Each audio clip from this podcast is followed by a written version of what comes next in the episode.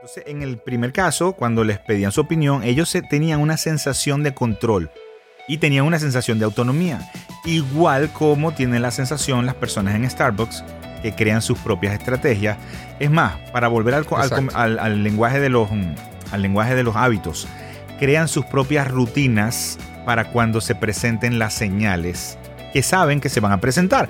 Por ejemplo, siempre va a haber un cliente grosero. Si tú no has convertido en hábito tu rutina, posiblemente pierdas el control.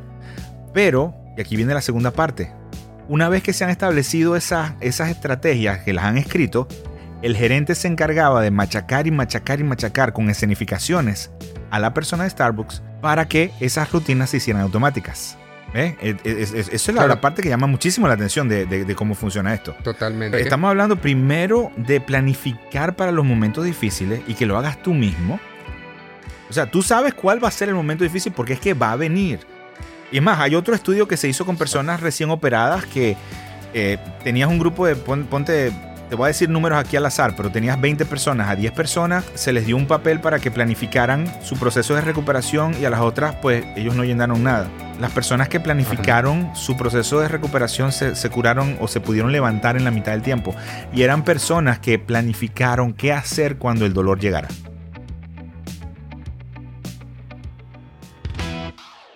Bienvenidos amigos, amigas a otro episodio de Cambiando tu Chip Reprograma tu mente para el éxito un libro a la vez. Aquí les habla Alberto Camacho, como siempre con mi amigo Wilfran James. ¿Cómo estás Wilfran? Súper bien Alberto, aquí emocionado por un capítulo más, eh, un fin de semana más, o mejor dicho, una semana más con nuestro podcast Cambiando tu Chip.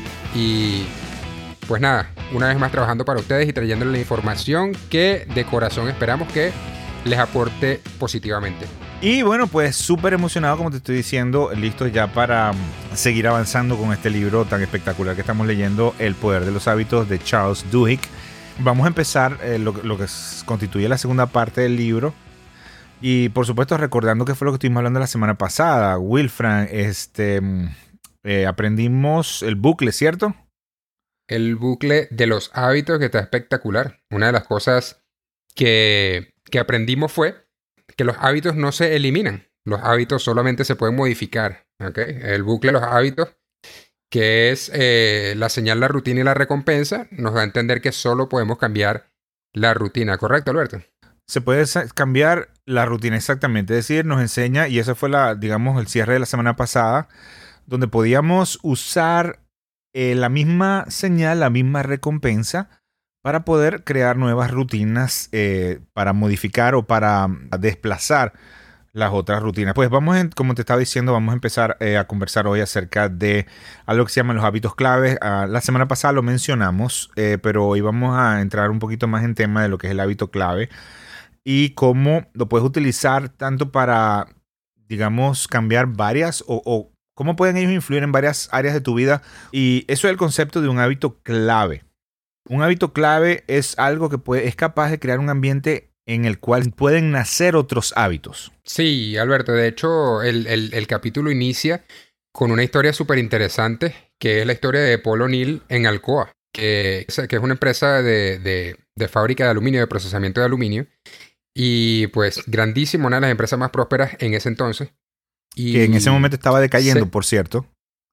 Exacto, venía decayendo, se empiezan a quejar los inversionistas y todo este tema, traen a este señor Paul O'Neill y él comienza todo este, toda esta reestructuración de la empresa, pero lo más interesante es que comienza a través de cambiar un hábito sobre seguridad laboral, en, lo cual nadie estaba de acuerdo. Y de hecho lo que pasó fue que mucha gente se asustó al principio y, hubo gente que salió corriendo, inversores que decidieron dejar este, de estar en esa empresa por el simple hecho de que no entendían por qué el nuevo presidente estaba enfocándose tan fuertemente en cambiar y mejorar la parte de la seguridad y con la política de crear cero accidentes. Y ya más adelante vamos a explicar por qué. Resulta que este, este señor Paul O'Neill era un tipo, un, genio, realmente era un tipo muy, muy inteligente. Y cuando avanzas en el libro te das cuenta. Con una experiencia increíble también. Oh, por, por supuesto. Él, él, era un tipo que, que entendía cómo una cosa completamente que aparentemente no tienen nada de relación con otras cosas, sí están relacionadas. Además de que era una persona súper organizada, lo, conocían como el hombre de las listas y de hecho nombran o mencionan parte de su historia allí que con su sistema de organizar todo a través de listas hacía cosas que el común de las personas dice que no tiene tiempo para hacer. Y terminó pasando que este hombre, eh, antes, de que, antes de empezar a trabajar con esta empresa, lo pensó mucho porque sabía que venían muchos problemas, muchas situaciones, pero él tomó una decisión de enfocarse en algo que tuviera la capacidad de, ser un, un, agente de cambio. Y por eso él decide, de un principio, trabajar con la parte de la seguridad. Y es aquí donde nosotros empezamos a aprender a nivel organizacional, porque ya obviamente aquí estamos hablando a nivel de una organización, cómo hábitos clave, hábitos eh, en una área son capaces de repercutir en otras áreas, tanto a nivel personal como a nivel organizacional. Eh, una de las cosas que, menciona el libro es que, eh, y, aquí voy a, entre comillas, a decir lo que dice el libro, dice, no puedes ordenar a la gente que cambie, ¿ok? Correcto. Y esto es algo que Paul O'Neill sabía desde el principio. Y él decidió enfocarse en la seguridad porque era lo único que él entendía en lo que iban a estar de acuerdo las personas a nivel ejecutivo y las personas a nivel obrero. Obviamente, el nivel obrero porque le están diciendo vamos a protegerte y no queremos que tú vayas a venir acá y vayas a salir lastimado. Y a nivel de ejecutivo simplemente porque no tener accidentes simplemente significaba menos de, tener la producción menos, así que por supuesto les convenía también. Claro, todo el mundo salía ganando, ese, ese, ese, era como un, un punto neutral en donde nadie iba a poner resistencia, excepto los inversores que estaban como consternados de, cuál era la, el cambio que él venía a hacer. Y este, ocurrió que hubo un momento en que hubo una, una muerte. Esta situación hizo que mucha gente entendiera realmente la importancia. Ahí, ahí, fue donde entendieron la seriedad de lo, que, de lo que Paul quería traer a la empresa. Y ahí fue como que se empezaron a alinear.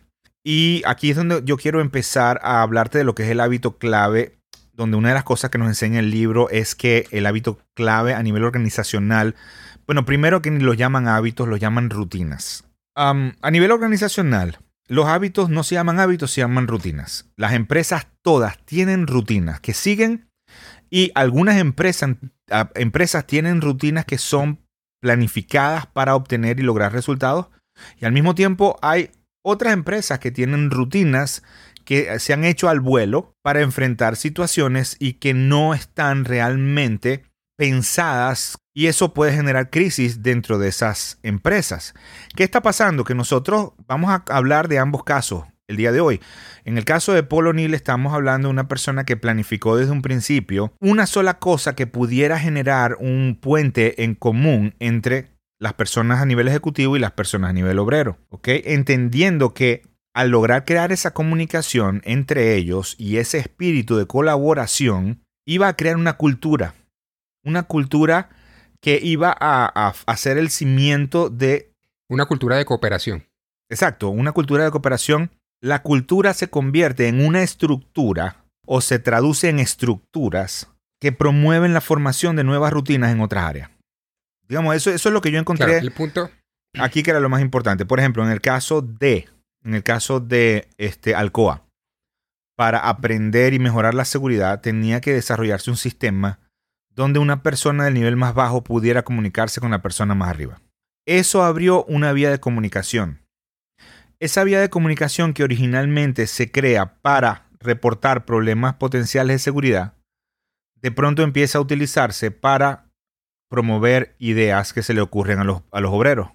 Y eso ocurre fortuito, o sea, el obrero que dice eso específicamente lo dijo cuando empezó a sentir que lo escuchaban, él habló sobre eso y resulta que fue una idea espectacular. Exactamente, y en este caso estamos hablando de una persona que este, promovió la idea de cambiar de posición todas las máquinas donde estaban los pigmentos para, para las mezclas de aluminio, para poder cambiar los colores de manera más rápida, y eso se tradujo en una duplicación de las ganancias de ese departamento.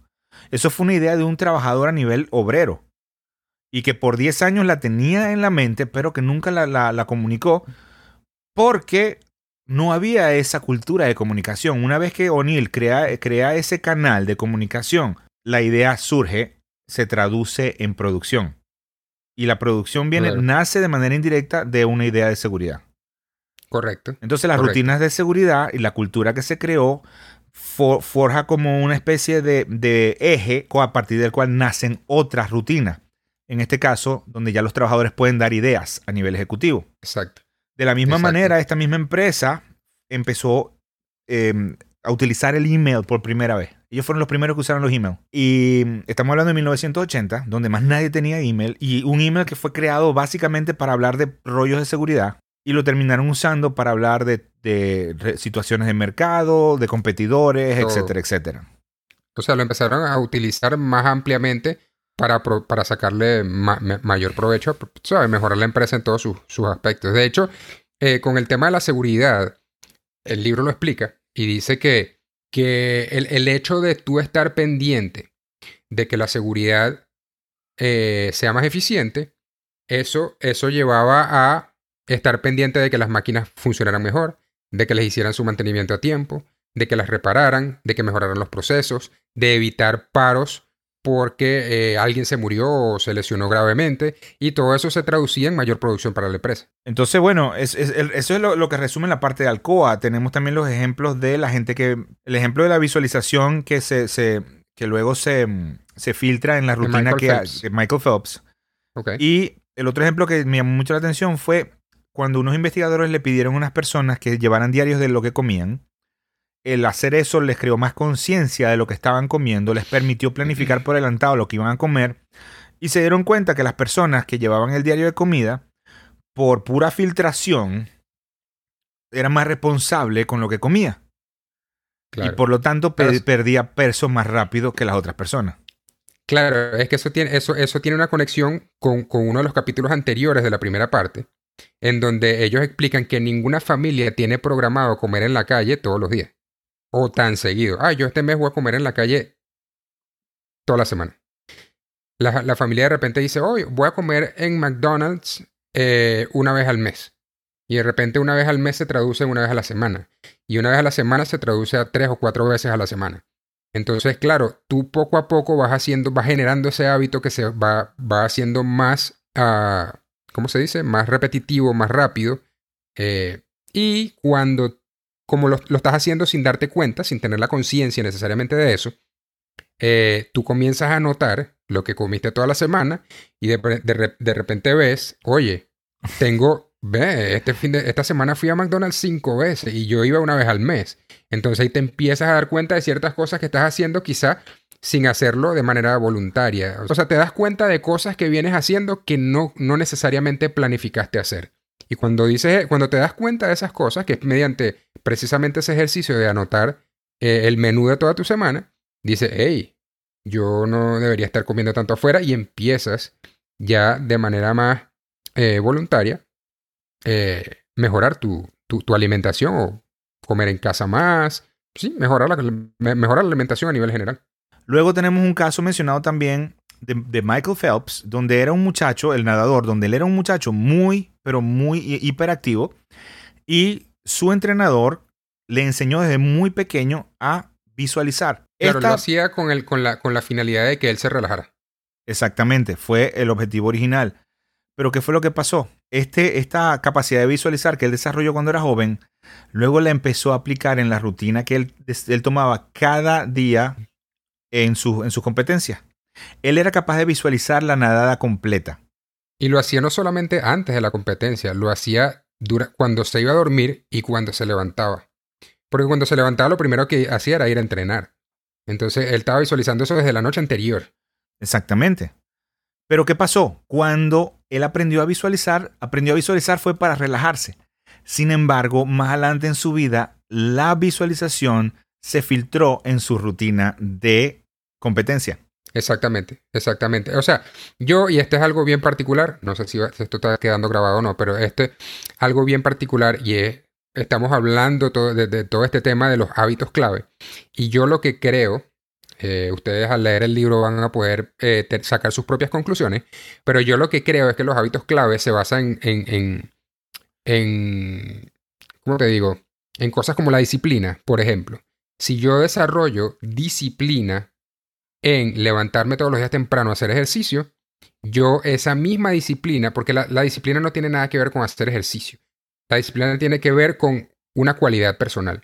Si yo soy disciplinado para hacer ejercicio, también tengo esa cualidad para otras cosas, para otras áreas de mi vida. Y es lo que yo siento que es lo que el libro transmite. Si yo desarrollo disciplina en algo, por lo que yo estoy dispuesto a pagar el precio, porque la disciplina tienes que pagar un precio.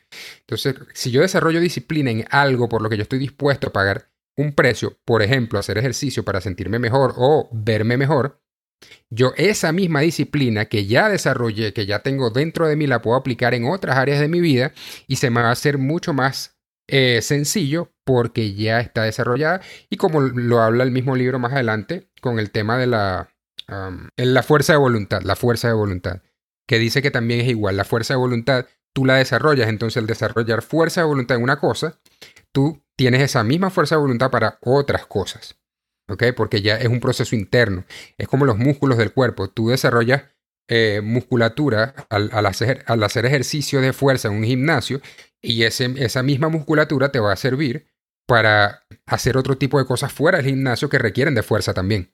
¿Me entiendes? Entonces, e, eso es lo que yo siento, eso es lo que yo creo. Y, de pronto ustedes sacan sus propias conclusiones, pero es lo que yo estoy viendo a través de toda la información del libro.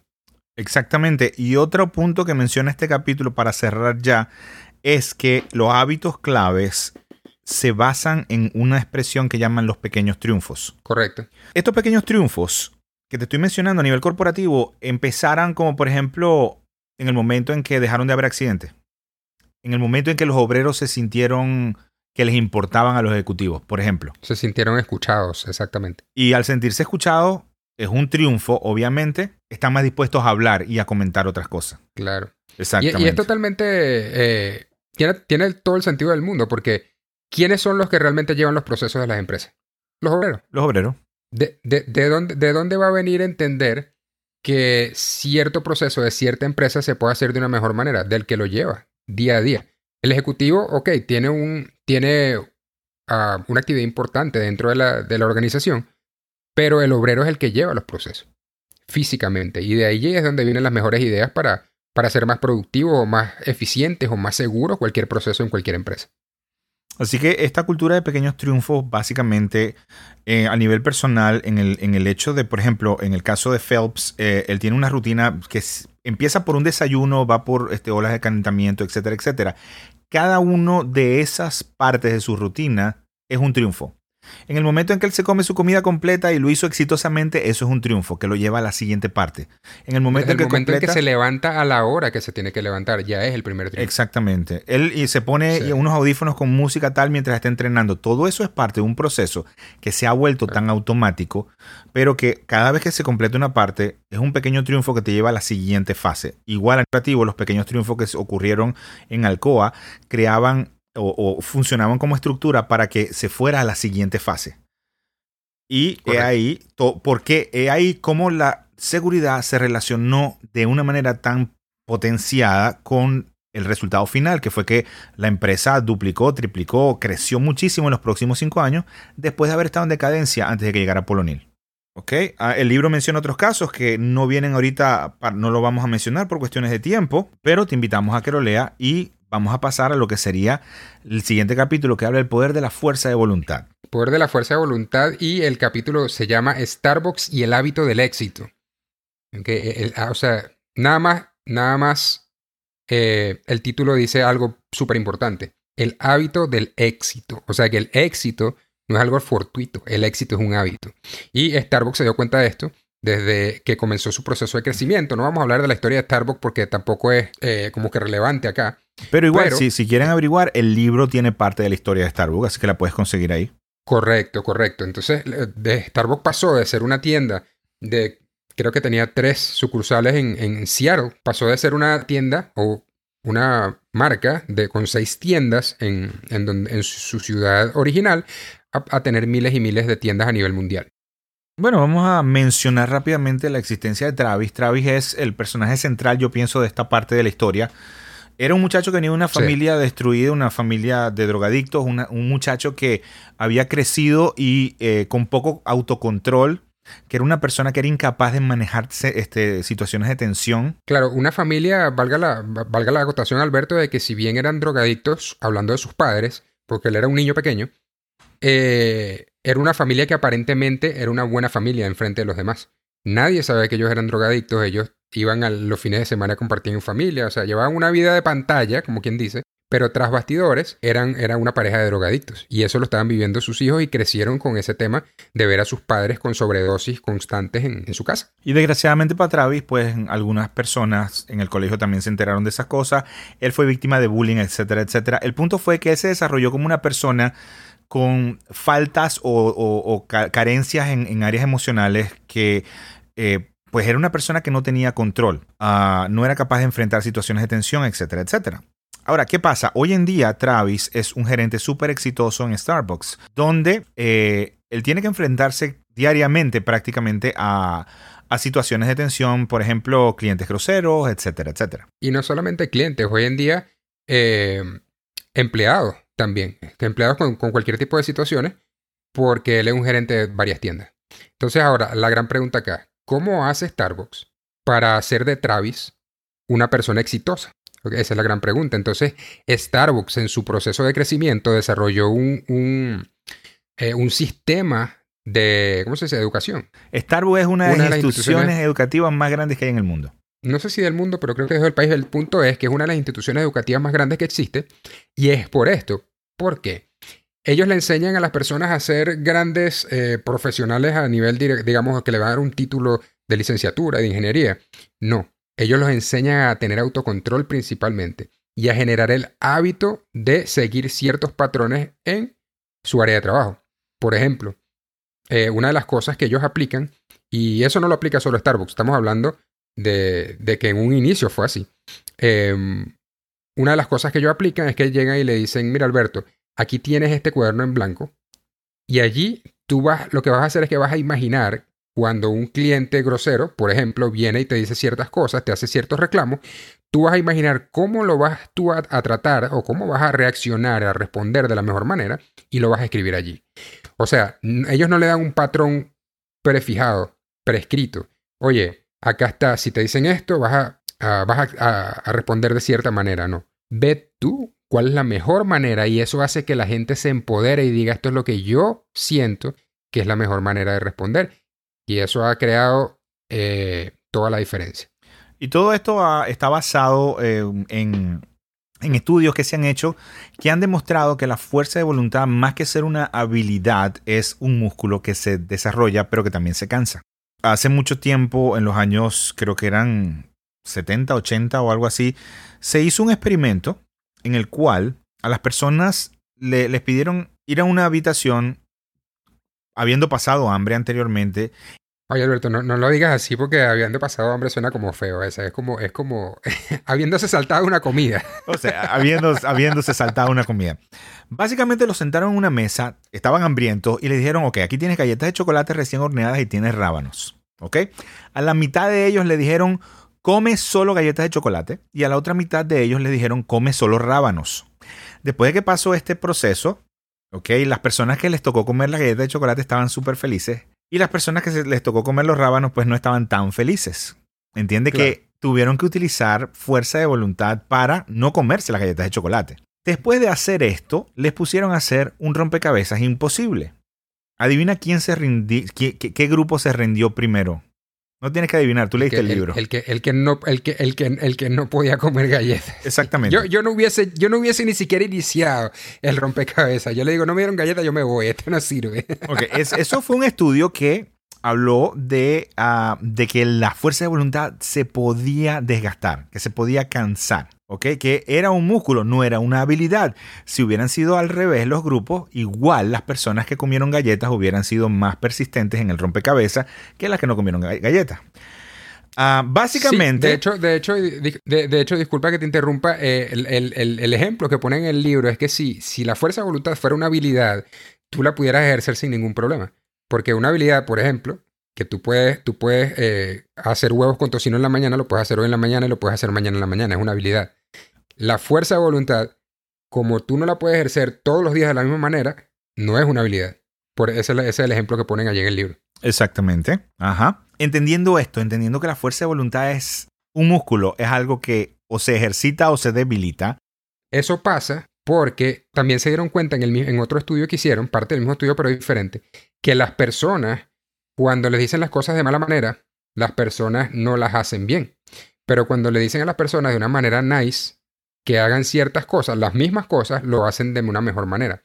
¿Qué es lo que hace Starbucks aquí? No les impone que hagan nada, sino que de una manera nice le dicen cuál es tu mejor manera de hacerlo. Eso es lo que pasa. Es el mismo pedo de las galletas, no los están forzando a nada. Cuando tú comes galletas, no te fuerzan a, a rechazar un rábano. Pero sí sucede lo contrario cuando comes rábano. ¿Me entiendes?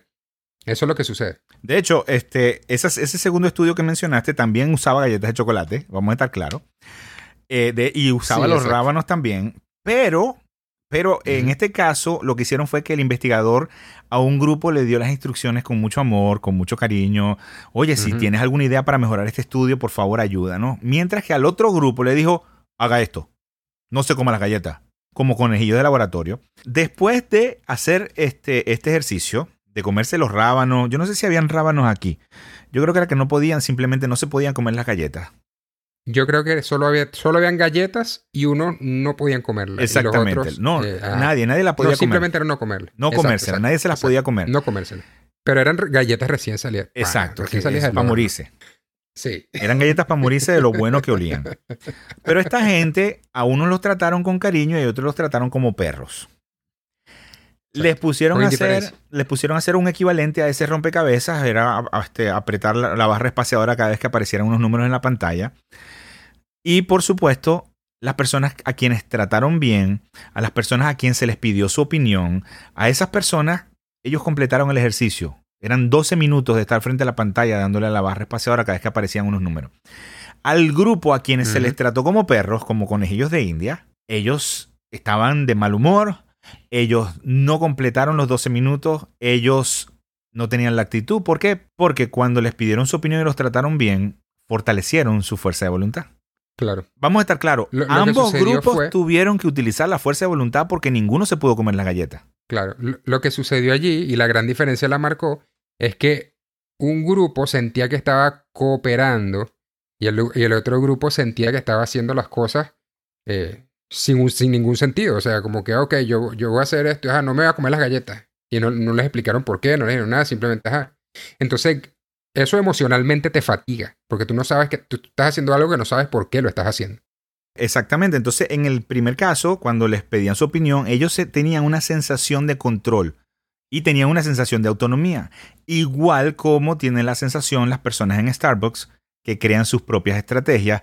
Es más, para volver al, lenguaje de los, al lenguaje de los hábitos, crean sus propias rutinas para cuando se presenten las señales que saben que se van a presentar.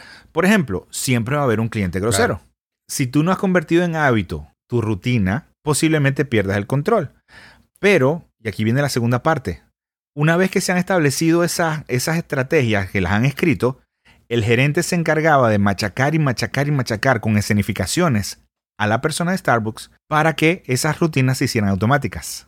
¿Ve? Esa es la, parte que llama muchísimo la atención de, cómo funciona esto. Totalmente. Estamos hablando primero de planificar para los momentos difíciles y que lo hagas tú mismo. O sea, tú sabes cuál va a ser el momento difícil porque es que va a venir. Y es más, hay otro estudio que se hizo con personas recién operadas que eh, tenías un grupo de, ponte, te voy a decir números aquí al azar, pero tenías 20 personas, a 10 personas se les dio un papel para que planificaran su proceso de recuperación y a las otras, pues ellos no llenaron nada. Las personas que planificaron su proceso de recuperación se, se, curaron o se pudieron levantar en la mitad del tiempo. Y eran personas que planificaron qué hacer cuando el dolor llegara. Exactamente, y hay una, cosa bien interesante aquí, es que estas personas que Alberto está mencionando son personas que vienen de recuperarse de una cirugía.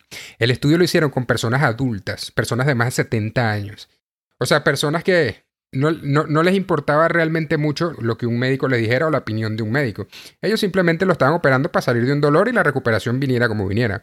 Ahora, las recomendaciones que ellos le daban a una población determinada después de esta cirugía ellos se dan cuenta de que no todo el mundo la seguía. Entonces lo hicieron de esta manera. Les dijeron, mira, acá está, planifica qué es lo que tú vas a hacer para poder ver qué, cómo, vas a, responder ante las situaciones de dolor. Y el hecho de que esas no vinieran como recomendaciones externas, sino que vinieran producto de una idea personal, algo interno, ayudó a las personas a, hacer una, a llevar una recuperación más pronta. Creo que la mitad del grupo se recuperó muchísimo más rápido en comparación a la otra mitad. Todas las personas que planificaron previamente, todas las personas que llenaron el cuaderno. El punto es que esta, esta anticipación a la interacción con personas, yo como dueño de negocio, cuando yo estoy hablando con prospectos, bien sea de clientes, bien sea de prospectos para expandir mi negocio, yo ya entiendo después de cierto tiempo conversando y llevando esta rutina eh, diariamente, ya yo tengo una manera en que yo respondo a ciertas situaciones que se me dan en ese proceso. ¿Por qué? Porque cuando yo estoy conversando o teniendo la misma conversación frecuentemente con diferentes personas, cuando tú tienes esta rutina de respuestas, tú sientes confianza, tú te sientes empoderado y eso te, te ayuda a llevar el proceso más calmado y obviamente, como por todo lo que hemos venido hablando, te ayuda a prolongar esa fuerza de voluntad. El detalle de esto, de cuando lo has practicado mucho, Wilfran, es que tu fuerza de voluntad, es decir, la rutina que estás activando en ese momento, que cuando utilizabas, cuando lo pensabas mucho, se te hacía difícil. En el momento en que tú automatizas esa rutina que planificaste, se hace automático. Tu cerebro se desconecta, se convierte realmente en un hábito. Es decir, tu fuerza de voluntad se vuelve un hábito. Por lo tanto, por lo tanto, tu fuerza de voluntad trabaja desde una parte del cerebro que no te cansa la conciencia. Claro, además de que el proceso lleva la conversación por el carril que yo quiero que vaya, independientemente de la respuesta que me den al final, porque eso va a depender de muchas variantes, la, conversación la manejo yo. En eh, las respuestas no las manejo yo, pero sí sé cuál es la variable de respuesta y ya sé qué camino tomar de acuerdo a la respuesta que me den. Exactamente, entonces ya tú has ensayado eso y llega un punto en que se vuelve automático. Ya no te estresa, porque sabes lo que viene y sabes cómo vas a reaccionar. Eso precisamente es el secreto de los entrenamientos de Starbucks. Eso fue precisamente lo que ayudó a las personas operadas a levantarse más rápido. Porque, y vamos a resumir esto, la fuerza de voluntad se fortalece cuando la automatizas y cuando la haces tuya, cuando tú tienes autonomía. Lo que significa, Correcto. Cuando tú entiendes las señales, es decir, las dificultades que vas a enfrentar, donde vas a requerir tu fuerza de voluntad, inclusive para ir a hacer ejercicio. Por ejemplo, la señal, los zapatos al lado de la cama. Tú sabes que cuando los ves, te los vas a poner y vas a salir a, a correr. Se vuelve una cosa automática, donde ya no requieres realmente forzarte porque ya tu cuerpo te lo pide. Ya tu respuesta viene de manera automática. Ya tu fuerza de voluntad está entrando, está, está disparándose desde una parte que no tiene nada que ver con tu, con tu conciencia, no tiene nada que ver con, con, tu, con tus miedos, no tiene nada que ver con nada se vuelve un El punto es que no se desgasta la fuerza de voluntad y la puedes usar por un tiempo más prolongado. Cuando tú automatizas, la parte consciente no se, no, se, no se cansa, por tanto, tu fuerza de voluntad tampoco se desgasta de una manera excesiva. Y en casos como lo que tú me estás contando, donde tienes que hablar con preguntas y respuestas, la mejor manera de lograr esa automatización es dramatizando innumerables veces hasta que tus respuestas salen por sí solas. Si ya tú conoces las preguntas y las respuestas que esa persona nueva en tu organización se va a, a, enfrentar, tú puedes empezarlo a preparar haciendo dramatizaciones. Que eso es lo que hacen los gerentes de, eso es lo que hacen los gerentes en, Starbucks. Ellos te dicen, ok, vamos a dramatizar una, este no era mi café, ¿por qué me hiciste eso? Y eh, eh, obviamente actuándolo, ¿no? Nosotros como líderes en nuestro tipo de negocios también podemos utilizar eso. Y hay mucha gente que no lo hace, hay gente que lanza a la persona, ok, anda y, ve, ve, cómo te va yendo. Pero quizás nosotros como líderes tendríamos esa potestad de fortalecer un poquito su fuerza de voluntad por adelantado mediante, la, mediante las dramatizaciones.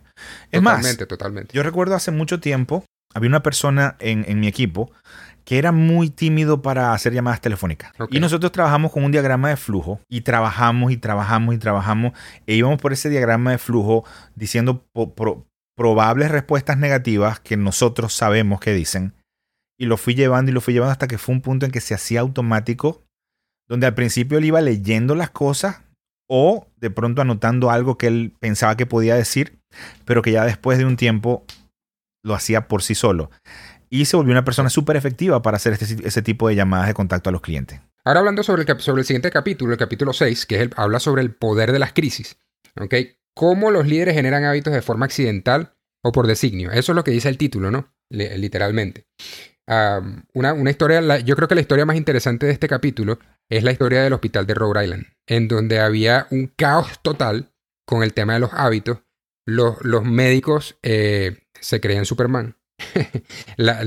sea, trataban mal a todo el mundo. Ellos de hecho desarrollaron eh, hábitos o, rutinas para identificar a los médicos de acuerdo a los colores. De, este, este, es intratable, este es más o menos, este, este lo puedes tratar. Y eh, pues todo explotó cuando hicieron una mala operación a un, ¿cómo se dice? A una persona bien adulta que le abrieron el cráneo para, para extirparle eh, un acumulado de sangre debido a un golpe que se había dado y se lo abrieron del otro lado. Y gracias a esto se dice, no lo puedo asegurar, que posteriormente esta persona perdió la vida porque no pudo soportar una operación doble en el cráneo el mismo día. ¿Qué puedes decir tú acerca de eso, Alberto? Esto que me estás hablando, Wilfran, habla de lo opuesto a lo que hizo Paul O'Neill. Paul O'Neill desarrolló rutinas dentro de su organización a conciencia, conociendo las consecuencias que se iban a desarrollar a partir de la cultura que se estaba creando. Estamos hablando de una cultura planificada. El problema es que la mayoría de las organizaciones funcionan con culturas que se hacen al vuelo. Eso fue lo que te dije el otro hace rato, on the fly. Eso es en español decimos al vuelo. Es decir, sí, exacto. para evitar las crisis que se presentan en cada momento, en este caso, los médicos que no quieren escuchar al equipo de enfermeras, que son personas intratables, que son personas que, pues, que se creen Superman, como tú dices. el hecho de que los enfermeros tuvieran que, para evitar accidentes, debido a que estos médicos no querían entrar en la cultura de, de cuidar un poco más al, al paciente, ¿Ok? Las rutinas, las rutinas. El tema, el tema es que estos, estos, estos médicos tenían un ego tan alto que se querían saltar las rutinas de protocolo de seguridad. Exactamente. Entonces ellos, eh, pero esto, esto es cuestión de cultura, ellos se creían dioses y se estaban olvidando de que lo importante era el paciente. Claro. Entonces viene eh, la rutina que se desarrolla dentro del hospital, es que ahora los enfermeros tienen que hacer doble chequeo de las instrucciones de los médicos para asegurarse que las medicinas que le van a dar son la dosis correcta. Porque la confianza se rompe. Claro, claro. Y el tema, el tema de, este, de, este, de este capítulo es que habla de que esta, esta cultura se modifica, porque ellos tienen una cultura, pero una cultura negativa. El tema, es que, el tema es que esta cultura se transforma en una cultura positiva a raíz de una crisis de varias equivocaciones durante cirugías, que incluso eh, quitó, vidas, y vinieron pues eh, temas legales, demandas, y etcétera, etcétera, etcétera, que obligó, en este caso, no al personal de enfermería, porque eh, ellos estaban dispuestos totalmente a, cooperar.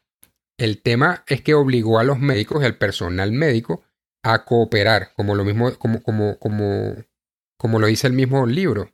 Crearon rutinas en donde se generó una tregua porque las treguas permiten que el trabajo se haga. Exactamente, pero esas treguas terminando siendo peligrosas.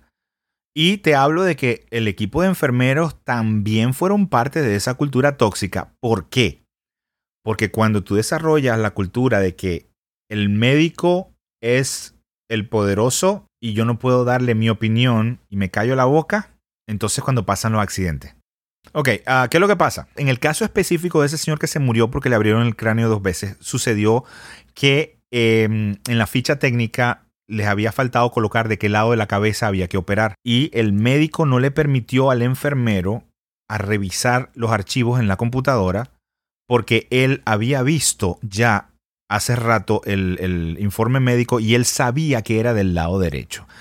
De parte del médico esa, esa, parte, ese, esa parte de yo soy tan bueno que no tengo que seguir protocolo y de parte del enfermero de terminar aceptando lo que le dijo el médico por miedo. Ambas son partes, eh, eh, digamos, tóxicas de las rutinas que estaban pasando en ese hospital y que en ese caso específico resultaron en la muerte de ese señor. ¿Qué es, lo, qué es la diferencia? Paul O'Neill planificó lo que estaba haciendo sabiendo que se iba a crear una cultura positiva. Sin embargo, en el caso de este hospital, cada miembro del equipo de enfermeros, cada médico, iba desarrollando su propia rutina como respuesta a la situación tóxica. Uno piensa que la mayoría de las empresas trabajan con unas rutinas planificadas, pero resulta que en muchos casos no es así. Claro, de hecho, el mismo libro menciona que muchas empresas, como tú dices, eh, sí, de hecho, tienen rutinas planificadas o diseñan hábitos deliberadamente o rutinas las, las, diseñan deliberadamente, pero hay muchas otras que no, hay muchas otras que eh, no tienen esa organización, no tienen esa previsión, entendiendo la palabra previsión. O sea, no, no, no, no están viendo necesariamente al futuro desde el punto de vista rutinario y se crean ciertas rutinas que no son necesariamente buenas, porque cuando tú creas una rutina al azar, puede que sea buena, pero puede que no. Y esto es lo que sucede en muchas de las empresas, como lo menciona el libro. Y son rutinas que se desarrollan para protegerte a ti mismo y a tu departamento. En estos casos se pierde de vista el objetivo principal. ¿Ok? En el caso del hospital era la seguridad del paciente. En otros casos mencionados en el libro, como por ejemplo un día que hubo un incendio en el metro de Londres, habían muchos departamentos que pudieron haber hecho algo para evitar que murieran más de 30 personas y hubieran cientos de heridos pero cada departamento era tan compartimentalizado por cuestiones de cultura tóxica, donde una persona que vendía boletos no tenía, digamos, ninguna potestad de ir a agarrar un extintor de fuego y apagar un incendio, porque eso le tocaba a otro departamento. Tenían totalmente prohibido hacer cualquier cosa que no tuvieran que ver con su trabajo diario. Ok, este, fíjate una otra cosa que pasó. Durante el incendio llegaban los trenes, se bajaron los, pasajeros. Cuando se dieron cuenta que había un incendio, trataban de regresar al tren que ya había cerrado sus puertas y por cuestiones de cultura el conductor no volvía a abrir las puertas. Fíjate que, que, que ceguera, y, o sea, piénsalo bien. Si tú estás pensando, tú abres las puertas, pero el hábito o la cultura que se había armado ahí era tan tan negativa en el sentido, no, para poder seguir a tiempo no podemos volver a abrir las puertas. Que los conductores se fueron y dejaron que la gente quemara ahí. E, esos son hábitos totalmente. Una persona que estuviera pensando no, no hubiera dejado a esa gente ahí botada. Pero fue tan arraigado esos hábitos que tenían la, estructura del metro de, de Londres. Era una cultura tan lisiada que había perdido de vista que la persona importante eran los pasajeros, que resultó en muchas muertes. Y en ambos casos, tanto en el hospital como en el metro de Londres, empezaron a aparecer los cambios cuando los ojos de las personas que estaban ahí se abrieron, gracias a las crisis que se presentaron. Claro, y de hecho, y ya para ir cerrando el tema del metro de Londres, fíjate, esa cultura estaba tan arraigada y, la gente estaba tan dispuesta a no cambiar que tuvieron que cambiar el personal directivo para poder mejorar el, sistema de seguridad del metro de Londres. Totalmente. Eh, de hecho, hasta, ese punto llegamos nosotros como seres humanos. Y la peor parte de todo era que todos los directivos estaban enterados de, de los peligros de incendio que había en esa estación. Y nadie hizo nada. Sí, el tema, el, el tema es que, es que Alberto cuando Alberto llegaba, por ponerle un nombre, Alberto llegaba y le decía a Wilfran, oye, eh, Wilfran, eh, creo que pudiéramos estar mejorando este tema acá en seguridad, porque Wilfran era el, el encargado de seguridad. Pero Alberto era el encargado de, no sé, transportación o lo que sea, eh, Wilfred le decía, si tú estás dispuesto a, dar tu opinión en temas de seguridad, yo estoy más que dispuesto a dar mi opinión en temas de transportación. Entonces se callaban la boca de esa manera y todo quedaba como si nada hubiera pasado, incluso cuando habían cosas que estaban fuera de control. Fíjate, eh, hablando de eso, no, tú dijiste se callaban la boca, lo mismo que hacían los enfermeros. Totalmente. Eso lleva entonces, como estamos, como estamos viendo, a grandes crisis, en este caso que costaron vidas. Y a partir de estas grandes crisis se establecieron líderes, yo podría decir. En el, bueno, no, sé, no, se habla de un líder específico, pero sí habla del capítulo del libro, dice que una persona en una posición de liderazgo debe ser capaz de utilizar estas sensaciones de crisis, bien sean reales o inclusive pretender creadas pretender que hay crisis para lograr cambio. Es decir, el libro nos recomienda o bien eh, crear estos nuevos hábitos, tanto personales como organizacionales, después de una crisis. Volvemos a lo que le pasó al principio del libro, la mujer que había pasado crisis en su vida y empezó su proceso de cambio. Así como pasa a nivel personal, pues pasa a nivel organizacional. Y un verdadero líder tiene que usar, definitivamente, tiene que aprender a utilizar las crisis para el beneficio de la organización en el punto donde el cambio ocurre como consecuencia de una crisis. Claro, y el punto aquí es que las organizaciones tienen hábitos, sean planificados o no planificados, muchas veces estos hábitos, estos hábitos son eh, negativos y muchas veces las personas que están a cargo de ciertas organizaciones, el liderazgo, hablando de este, de este eh, más específicamente, no están dispuestos a, dicho muy coloquialmente, dar su brazo a torcer para que el hábito se cambie de una manera positiva y pasan este tipo de cosas y en este tipo de crisis existen oportunidades de cambiar los hábitos para eh, mejor. Eh, ¿Tienes algo más que decir acerca de este capítulo, Alberto? No, no, eso es todo por esta parte del libro. Podemos avanzar a la siguiente, donde vamos a... Mira, yo pienso que el principio que vamos a hablar en, el próximo, eh, básicamente es un principio que nos permite ayudar a crear o a establecer nuevos hábitos en organizaciones o en sociedades mediante un pequeño truco. Primero, el, capítulo te dice de que la gente tiene hábitos para comprar, hábitos de consumo. Segundo, te dice que las situaciones o los cambios de tu vida modifican tus hábitos de consumo. Tercero, te dice que las tiendas se aprovechan de esas modificaciones para conocer qué necesitamos o qué vamos a querer. Luego te menciona Target diciéndote que tiene uno de los sistemas más avanzados para poder hacer esos estudios. Tan avanzado que es capaz de saber si una mujer está embarazada antes de que ella se lo diga a nadie, solo por el simple hecho de que cambió ciertas cosas que compró. Y a partir de eso se encarga de enviar publicidad relacionada de acuerdo al trimestre del embarazo en que esté con las cosas que ellos como tienda saben que ella va a querer comprar. En el primer trimestre empieza con las vitaminas prenatales, en el segundo trimestre empieza a comprar cosas que no tienen olor para evitar las náuseas, etcétera, etcétera. Eh, cuando nace el niño se compran muchas, este, muchas, muchos algodones, muchas bolas de algodón, etcétera, etcétera. Y ellos por todo ese tipo de cosas, ellos saben en qué periodo está la mujer, saben más o menos cuándo van a ser el bebé y todo. Tan es así que ellos decidieron desarrollar este algoritmo para caerle por delante a empresas como Disney, que visita a las mujeres en la sala de parto, es decir, en el hospital cuando nació el niño. Ellos se quieren adelantar a Disney y asegurarse de que los nuevos padres empiecen a comprar en Target y luego por conveniencia se queden comprando en Target. Exactamente, exactamente. De hecho, de hecho, eh, está bien interesante el tema de comenzar. Eh, ¿Cómo comenzó todo esto? Eh, Target contrata a este señor, Andrew Paul, que era un matemático, un estadístico, que ya venía a trabajar en otras empresas en, ese, en esa área pero no lo contrata con la intención de hacer marketing o de estudiar el marketing.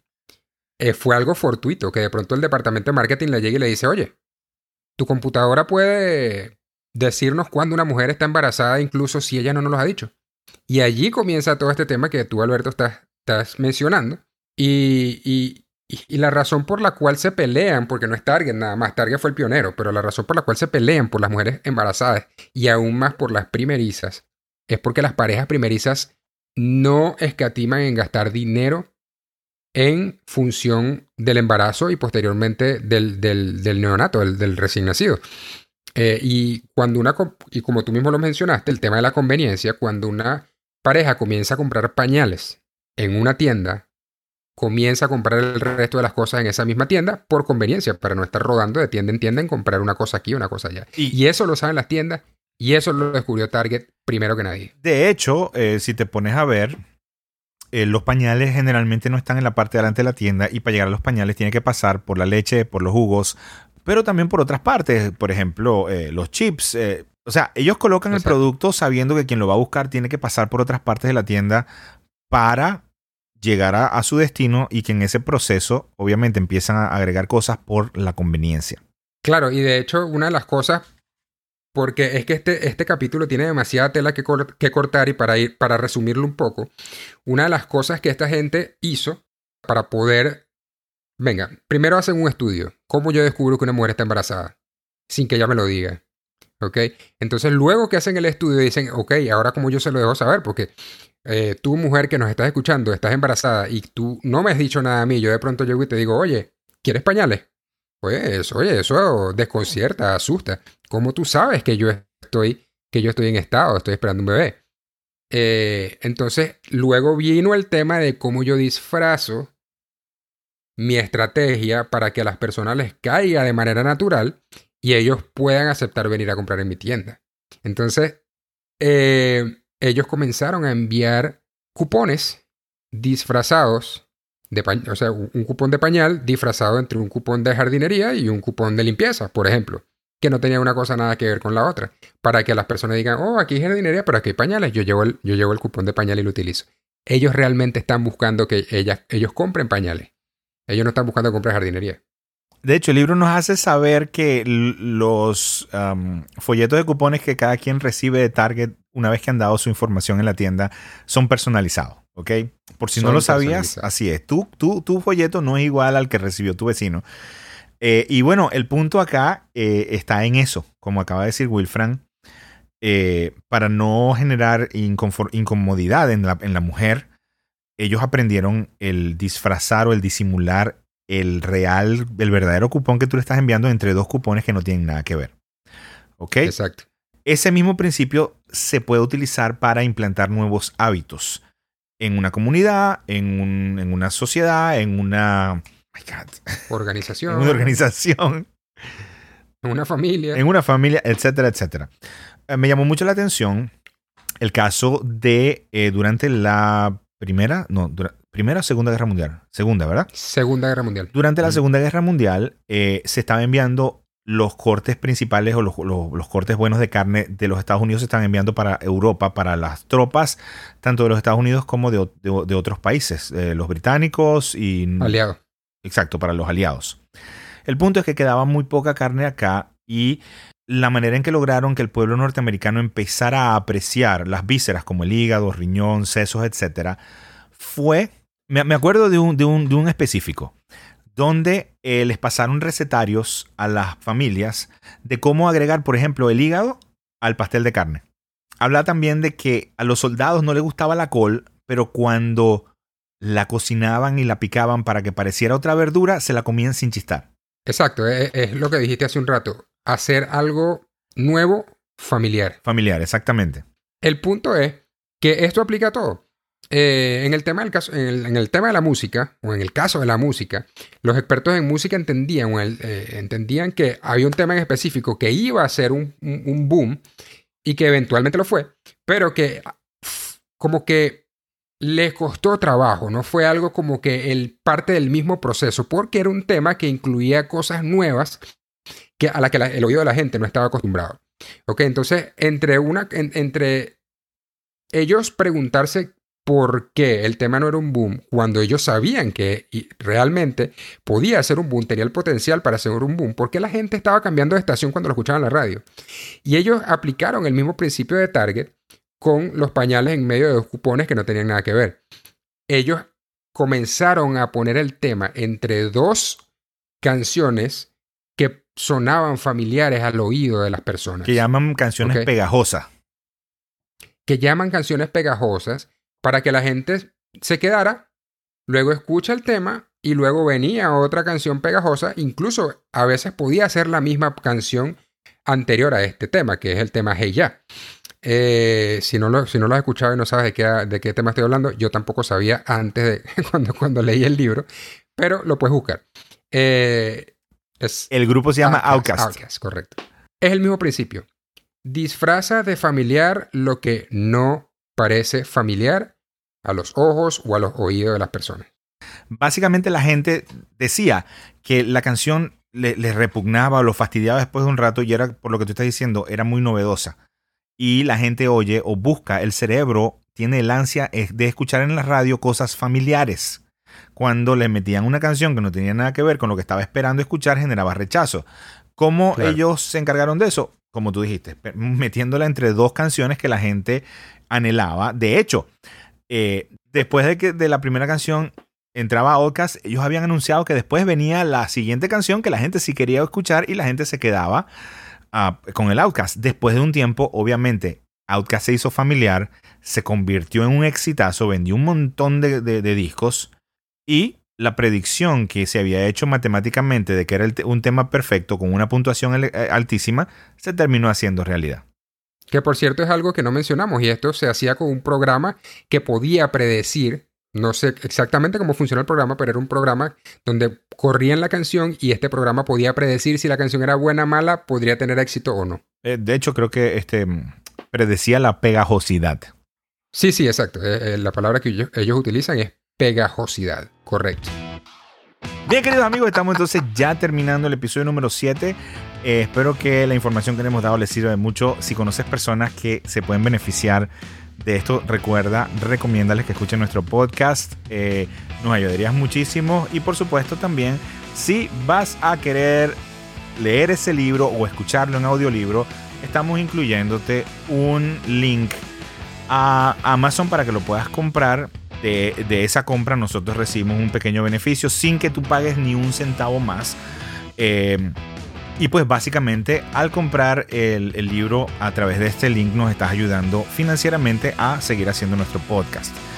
Ah, realmente bien contento de poder seguir compartiendo esto con ustedes semana a semana, así que la semana que viene nos vamos a estar viendo con el siguiente episodio para yo asumo que vamos a terminar el libro porque es la tercera y última parte del libro, ¿cierto?